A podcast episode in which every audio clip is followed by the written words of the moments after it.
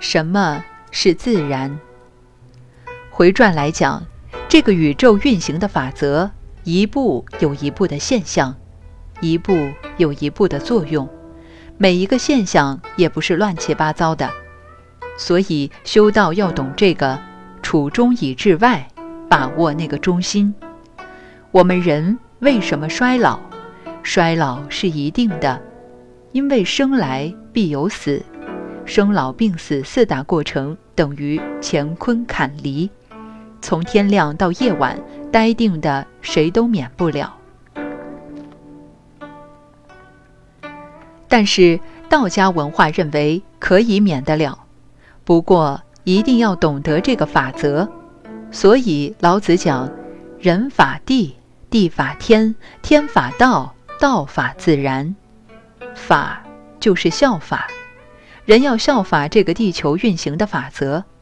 人靠地球而生活，地球生长了我们，也把我们收回去了。人法地，就是效法地球这个作用。地球靠什么？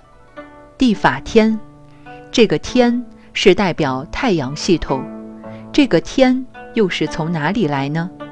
这就是哲学问题了。生命哪里来的？上帝造的。上帝谁造的？上帝的外婆是谁？姓张的，姓李的，一路要问下去。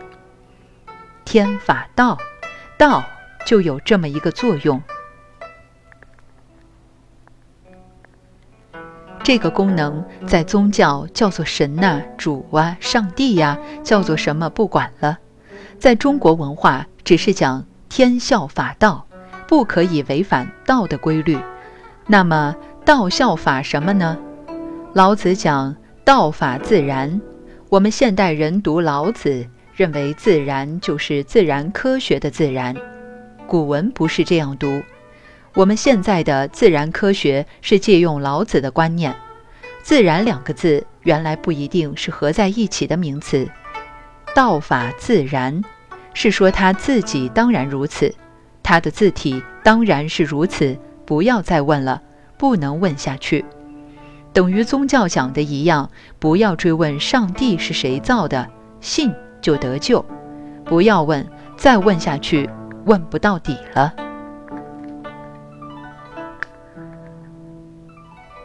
所以道法是自然，自己当然如此，谓之自然。我们现在读老子的人，因为受了几千年后日本人借用老子的自然观念，翻译自然科学名词的影响，所以我们一提自然，说这个风景那么好，那是自然的，人要到自然里头走走。于是自然就代表空气，代表了空间。人怎么会到自然里头走走呢？这一些自然的观念同老子的自然毫不相干，名称给他们借用错了。所以老子说：“道法自然，道效法谁？道就是道，他自己本身必然一定是如此，有一定的规律。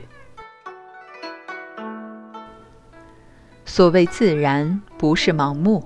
刚才再三强调。”自然非常有规则，一步不能违反。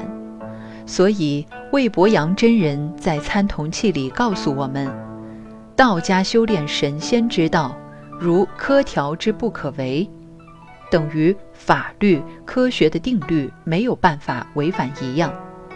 我们现在的年轻人做功夫，说身体这里动那里麻，就认为任督二脉一下子就通了。那是超越了自然，不可能的，那是假通。气脉假通是很容易的，因为那是感觉，不是真通。真正的通有它的象，一步有一步的象征，一步有一步的作用。所以体、相、用有它不能违反的定律。就像一个孩子刚生下来就想会讲话、走路。那是不可能的。